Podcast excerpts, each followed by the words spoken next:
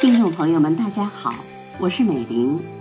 有这样一位主播，他叫老白白，他擅长从公共管理学方面，以研究的视角，从人类组织、公共政策、国家制度等方面探寻历史、研究历史。老白白对蔡东藩《清史演义》的第十五回“弃南都，昏主被囚，汉孤城，遗臣死役”，他从弘光皇帝、阮大铖、孙守望等人到南明之死，通过大量的史料，用四个推论，清晰地讲述了中心化组织对朝代更替的影响，内容非常丰富。我们将分为上、中、下三部分为您播出。历史是什么？大将南征胆气豪，生横秋水雁翎刀。风吹驼骨山河动，电闪惊旗日月高。天上麒麟原有种，血中蝼蚁岂能逃？太平待诏归来日，朕与先生解战袍。大家好，今天呢，由我来给大家说这段故事。这个说书吧，就一定要有定场诗。今天我选的这场这个定场诗呢，有点意思。大家如果比较经常听郭德纲的评书的话呢，经常会听到这句这首诗。而我选这首诗呢，则是因为这首诗。与我们今天的书呢遥相呼应，称为千古一叹。话说明世宗嘉靖十八年，也就是公元一五三九年，越南的莫登庸作乱，嘉靖皇帝呢派兵部尚书毛伯温出征安南。此诗就是嘉靖皇帝送毛伯温南征时所作。据史书记载。毛伯温兵不血刃，安南平定，因功被封为太子太保，成一时之佳话。由此可见，当时的大明国力之强，皇帝之明，大臣之能。奈何其兴也勃焉，其亡也忽焉。到了南明时节，却是如此的军昏臣奸，好好的万里江山，拱手送了满人，真是。可悲可叹。咱们说一六四四年的南明，咱们统一来说，它的国力是怎么回事呢？他的军队呢，大致一百万有余，一百万是一个相当保守的估计。左良玉保守就有四十万，江北四镇保守就有一百万，而且当时大半个中国呢，仍在南明的控制管辖范围之内。尤其是江浙赋税重地呢，仍在南明，可以提供源源不断的资金。他的国力远强于当时人口仅有三十万人、军队只有四五万人的满清。同时呢，也比当时的大顺也好，比当时的大西也好都要强，强的不是一点半点。但是呢，南明。却迅速的溃败，基本就是百万军队在江北一枪不发，左良玉在湖北一枪不发，尽皆投降。所以说，最后南明是灭在了本身他所掌控的军队在倒戈之后。所以说，到底在其中发生了什么？今天。我们就特来探讨探讨这个兴衰之道。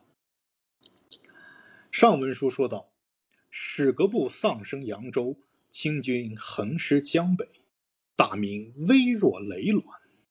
却说扬州被清兵攻入，警报传至南京，与雪片相似。马士英及前总兵郑鸿逵、副使杨文聪率师堵截江上。这郑杨二人统是马党，钻营奔去，得了个高官，晓得什么兵略，只把炮弹隔江乱放，鬼报胜仗。偏着清兵故意驱避，到了炮弹声接，他却趁着黑夜渡江而来。待明英惊醒，清兵已经杀入，郑杨二人不知所措，只得率兵逃走。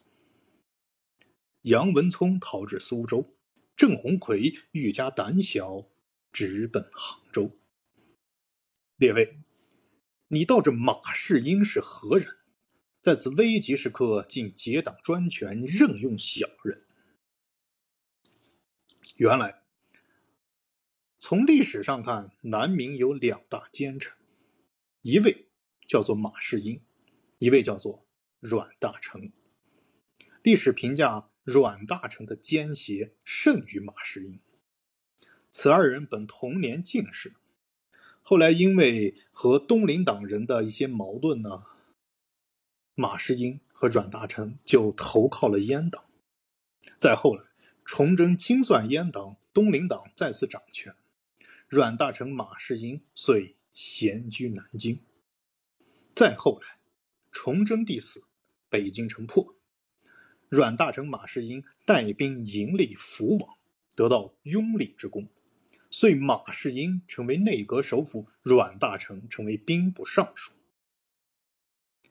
再后来，马士英因为抗清而死，阮大铖投清而亡，被称为小人之中的小人，列于《明史奸臣传》。所以《明史》说。马士人马士英为人贪鄙无远虑，复引用大臣日事报复，招权罔利，以弃于王。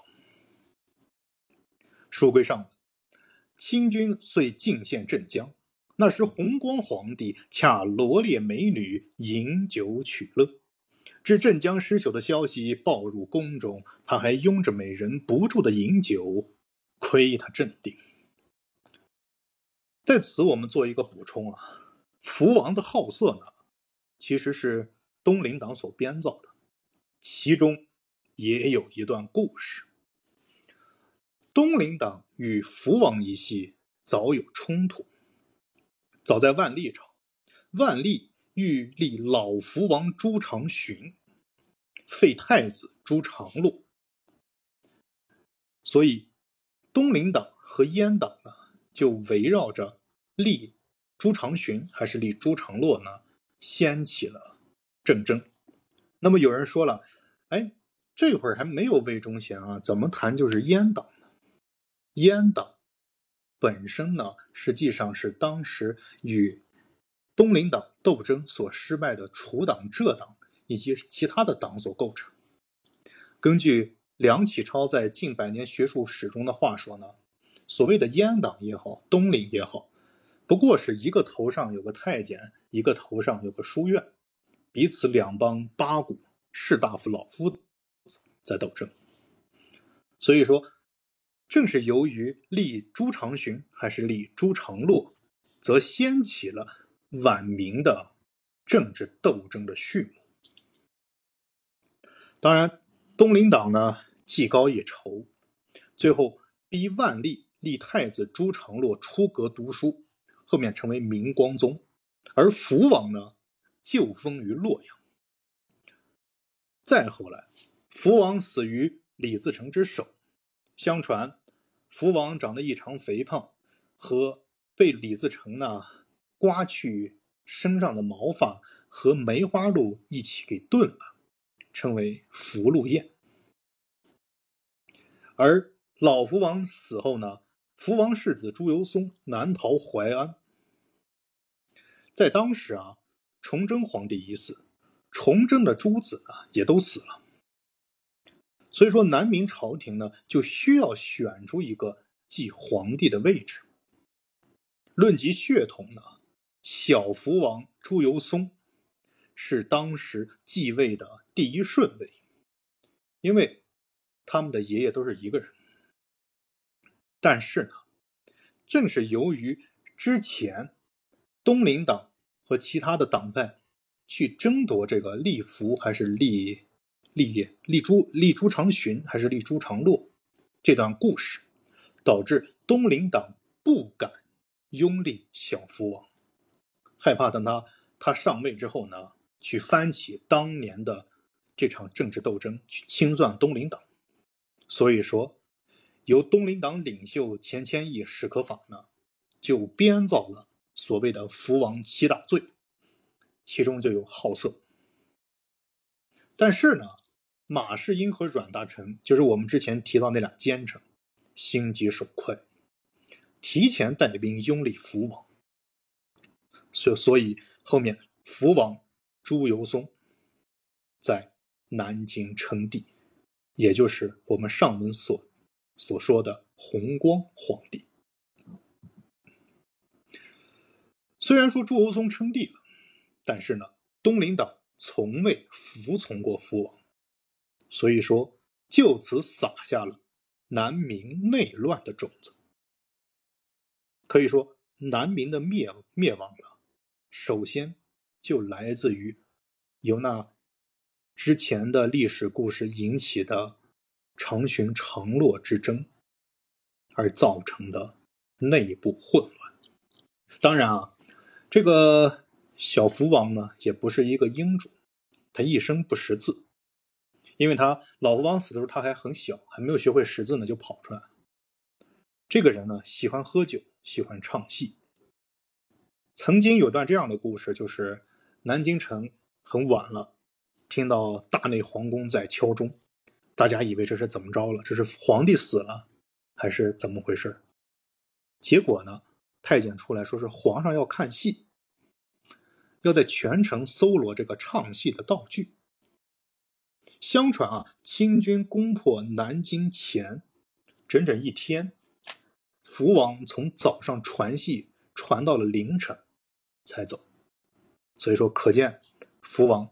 也不是什么英主。当然，咱们书中所说的他的好色呢，这个东西基本没有依据。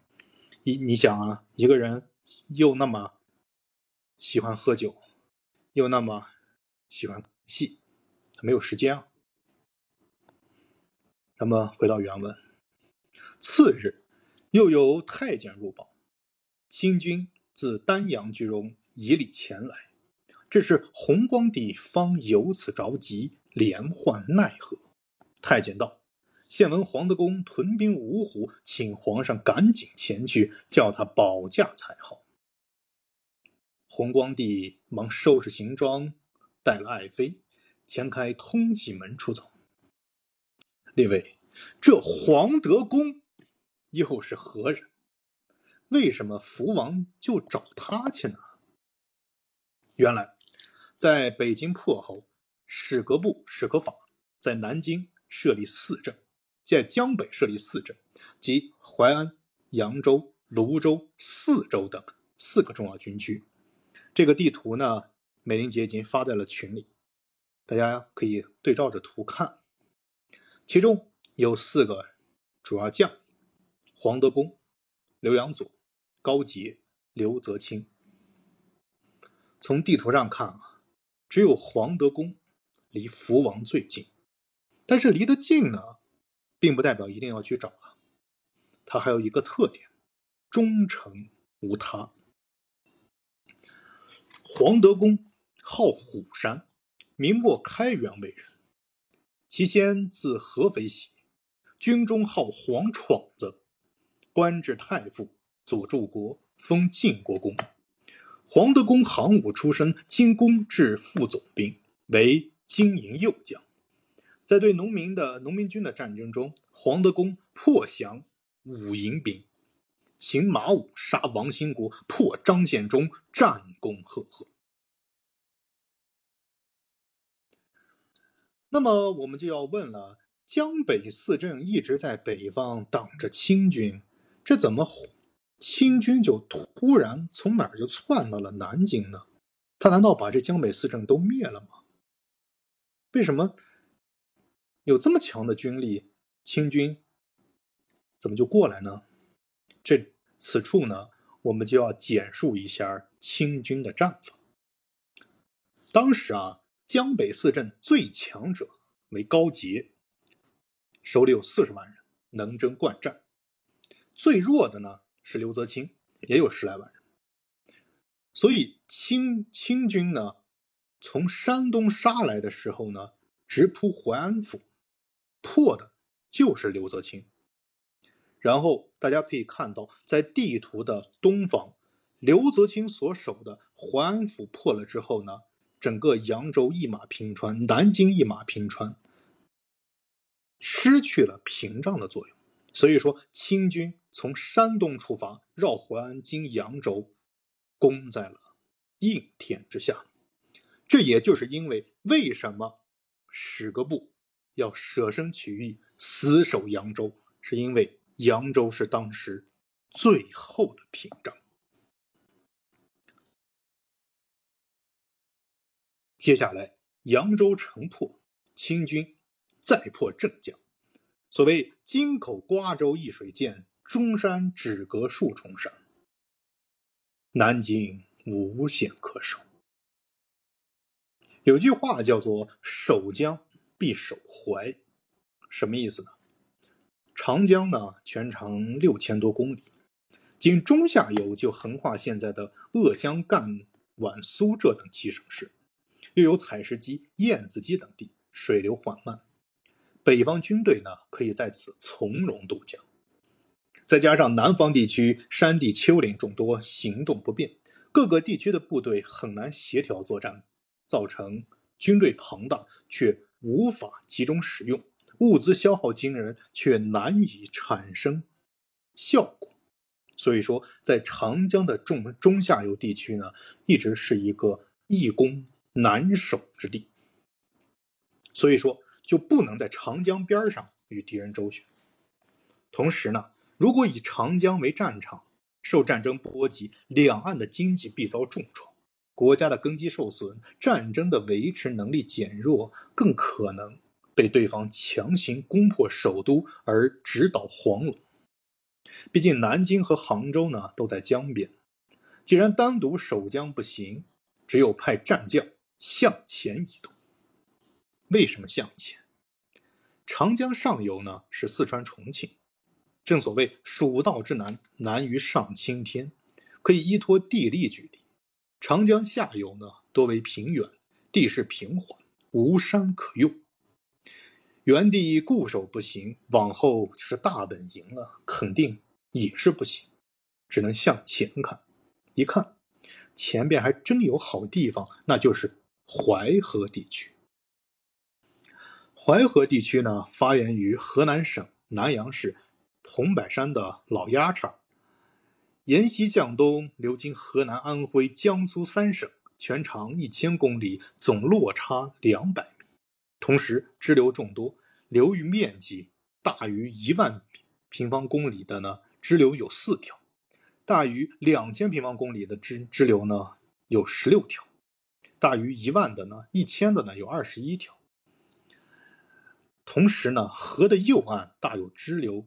有使灌溉呢，有灌溉灌河、东肥河、池河等；左岸的支流呢，有红汝河、沙囧河、西肥河、涡河、坏河、新汴河等。密集的河流织成了一道庞大的水网。北方的骑兵为主的部队一旦进入这个地区，就丧失了用武之地。骑兵再怎么骁勇，都无法面对着河道，也只能望河兴叹。同时，南方的水军在这里又能充分发挥本领，以优势之军战颓废之师，再以合肥、淮安等重镇作为坚固据点。北方的军队若为城镇，水军可断其补给；同时，淮河与长江相连，依靠长江作为交通网道，南方各地的物资人员可以源源不动的、源源不断的送往前线，不一定。南方会获胜，但至少不会惨败。但如果只是单独的建起淮河流域，那别人可以绕着西边走，从荆襄地区呢进来。所以说，荆襄地区呢也成了守淮的重镇，从而构成了守江必守淮的淮河两淮防线。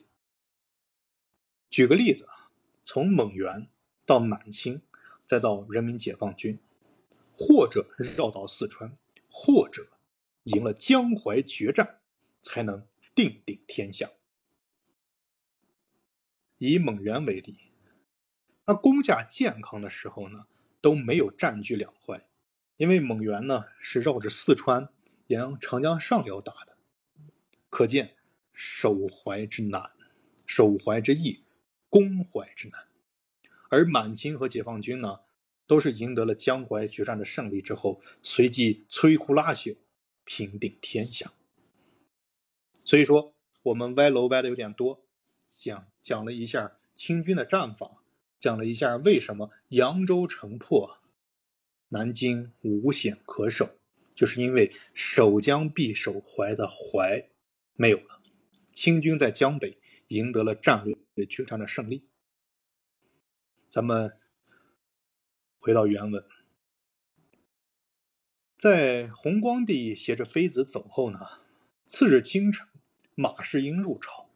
闻弘光帝已经逃去，忙入宫中，见太后、皇后正在着忙，哭得似泪人一般。世英命侍卫备驾出宫，自与阮大铖率亲兵数千名，携了太后、皇后等，匆匆逃去。南京城内人心惶惶。总督经营齐成伯赵之龙束手无策，与大学士王铎等密议了一条救急的妙法。哈哈，倒是大家也是心安。这里歪个楼，我本人学的就是王铎的草书，感觉他的字写的还是挺好的。这个妙法呢就更好了。过了两日，清军驶到城下。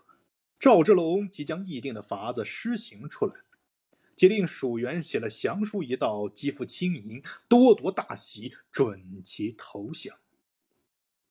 赵之龙即率十七侯伯开了宫门，匍匐道旁迎接清兵。那么有人又问了：赵之龙率领的这十七个侯伯都是谁呢？他们可都是名臣武将之后。魏国公徐永觉，这是徐达的后代；保国公张国弼、隆平侯张拱日、怀陵侯李树祖，这是李文忠的后代；怀宁侯孙维臣、灵璧侯汤国作，这是汤和的后代；安远侯柳昌作、永昌侯徐宏觉、定远侯邓文玉，这是邓玉的后代。项城伯常应俊，这是常遇春的后代；大兴伯邹存义，宁晋伯刘允吉，南河伯方义元，东宁伯乔梦雄，安城伯张国才，洛中伯黄九鼎，陈安伯郭作勇，驸马齐赞元，大学士王铎，尚书钱谦益，侍郎朱之臣，梁云构、李绰。这就是当时投降的阵容。也算是整个南明的全明星阵容，甚至是明朝开国全明星阵容的后代。多铎即入城安民，因马到吉祥，破格宽宥，禁止步兵掳掠，所以南京还算安静。休息一天，即遣贝勒尼堪、贝子屯骑进兵芜湖，追擒弘光帝。在这儿，大家要记住。这个贝勒尼堪，后面在后面在云南，我晋王李定国两绝明王，天下震动，绝的，就是这个尼堪，是是名将刘良佐，奉教奉袭入远，途次遇着清兵，并不抵抗，随即迎降。尼堪领为前驱，直达芜湖江口。当时江北四镇，高杰被杀，二流降清，只剩了一个黄德功。他前时奉命去攻左良玉，良玉已死，其子孟庚败走，德公因回芜湖，忽见弘光帝狼狈奔到，大惊：“陛下何故亲身到此？”弘光帝流着眼泪道。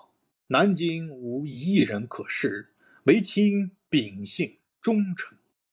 刚才我讲了，黄德公的特点就是忠诚无他，所以说弘光帝才敢来投他，所以冒死前来仗庆保护。德公道：“陛下死守京城，臣等尚可尽力，奈何亲身来此？且臣方对敌，何能护驾？”弘光帝不禁大哭。德公无法，只得留住弘光帝，愿效死力。不数日，清兵已到江口，德公戎装披挂，执了佩刀，坐下小舟，督部下渡江迎战。遥闻对岸有人大叫道：“黄将军何不早降？”视之，乃刘良佐，不觉怒斥道：“汝乃甘心降敌吗？”言未毕，忽有一箭射来，正中喉间左偏，鲜血直喷。德公痛急，将佩刀掷去，拔去剑簇，大叫一声，昏厥周中。总兵田雄见德公已死，起了坏心，一手将弘光帝业主，复令兵士副主弘光爱人妃送至对汉，陷入清营。列位，我在此先留个小扣：为何黄德公一死，众军投降？后面自有分解。